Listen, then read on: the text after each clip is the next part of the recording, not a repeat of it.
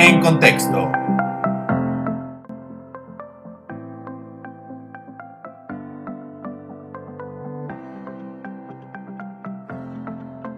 Bienvenidos a En Contexto.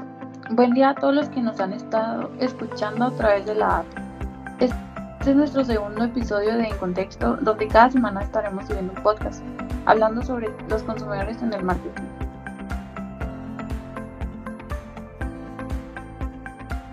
Esta semana les estaremos hablando de las estrategias de segmentación del mercado. En este segundo episodio nos acompañan Ashley Moreno, Sofía Franco, Jessica Roscón y yo, Chairi Tapia. Empecemos. Les hablaré de qué es la estrategia de segmentación de mercado. Bueno, uh, es utilizado por toda empresa cuando decide dividir todo el mercado en el que compite en grupos mmm, con características homogéneas. Bueno, para que la estrategia resulte efectiva, la empresa debe, las empresas deben dividir a sus clientes en grupos de miembros que tengan necesidades, gustos, deseos y preferencias similares. Cada grupo forma un segmento diferente. ¿Qué quiere decir esto? Que cada grupo debe ser distinto uno a otro. Por lo tanto, cada grupo segmentado tiene rasgos que son comunes entre ellos, lo que hace que esto sea un grupo homogéneo. También es sumamente importante saber que para poder dividir el mercado en segmentos, la empresa necesita organizar bastante información de sus clientes. Luego deben de seleccionar los segmentos a los que desea atender. Y por último, el segmento elegido es importante para que la empresa vaya dirigida a su mercado meta. Estrategias de segmentación de mercado.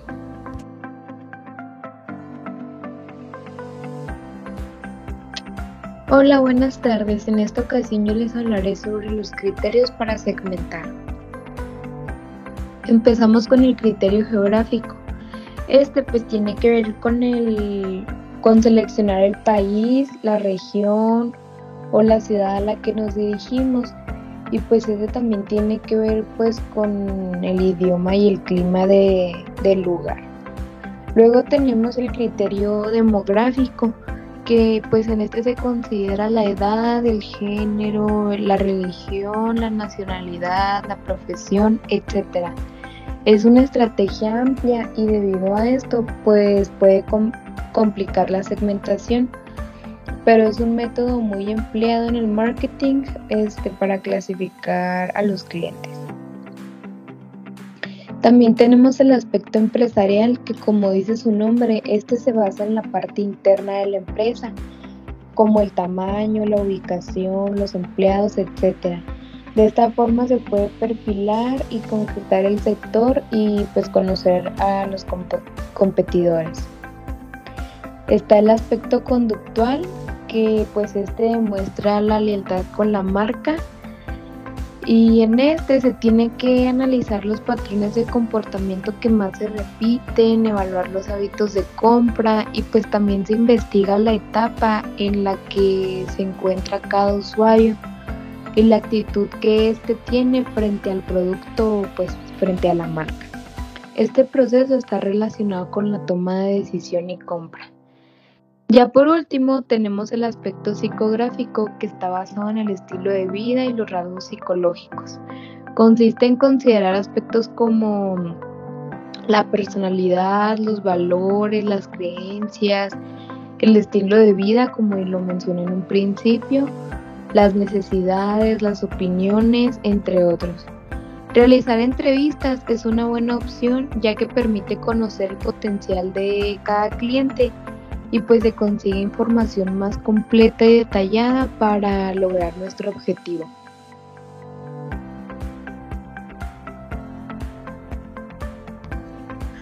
Ahora yo les estaré hablando sobre los tipos de segmentación de mercado. Una, una de las estrategias es la segmentación indiferenciada. Se da cuando una empresa, a pesar de conocer los diferentes segmentos del mercado, decide no enfocarse en ninguno de ellos. Por lo tanto, la organización prefiere tener un enfoque comercial integral. Un ejemplo claro es la empresa Coca-Cola, que promociona sus productos a una gran cantidad de personas de un territorio específico por medio de una publicidad generalizada. Después tenemos las estrategias de segmentación diferenciada. Al contrario de la estrategia indiferenciada, esta estrategia ocurre cuando una empresa identifica y selecciona dos o más segmentos del mercado específicos por cada segmento puede desarrollar un producto diferente a una compañía de marketing diferente.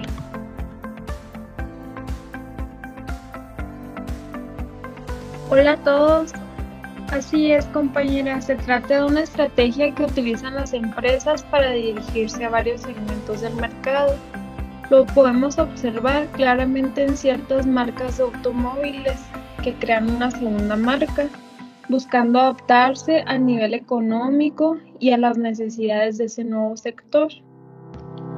También existen las estrategias de segmentación personalizada. Esta consiste en crear campañas o bien productos personalizados y adecuados a un cierto tipo de mercado.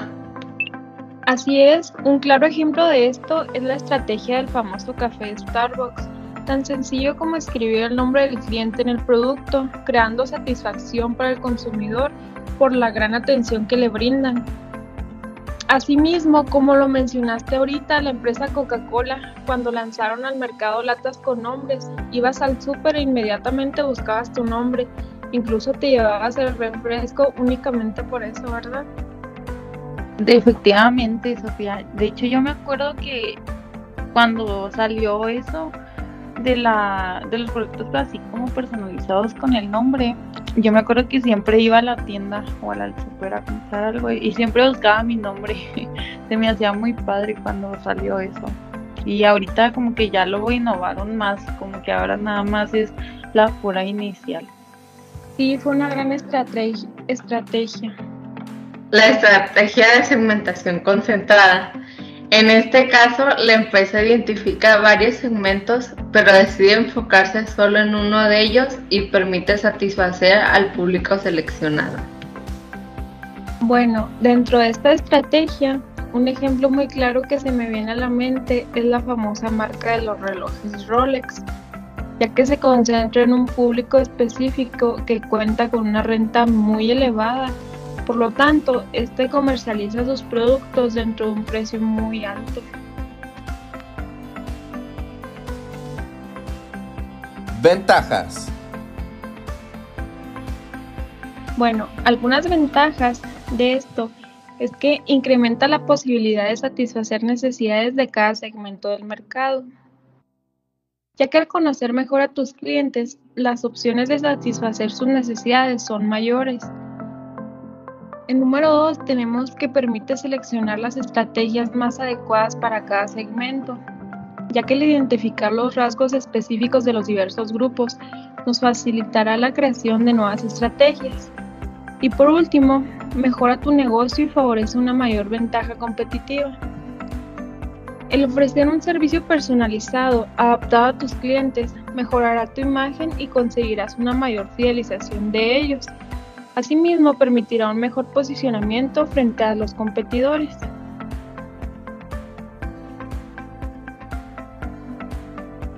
Desventajas.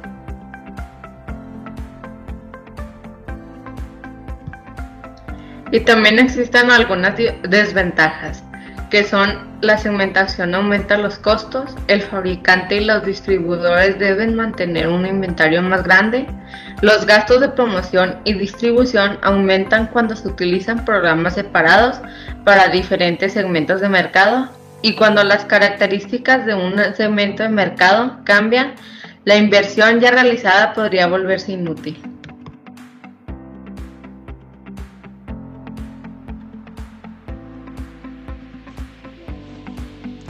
Nuevamente ha llegado el momento de despedirnos te invitamos a seguir escuchándonos cada miércoles en Spotify. Y aquí la pregunta del día, ¿qué estrategia de segmentación te pareció más interesante?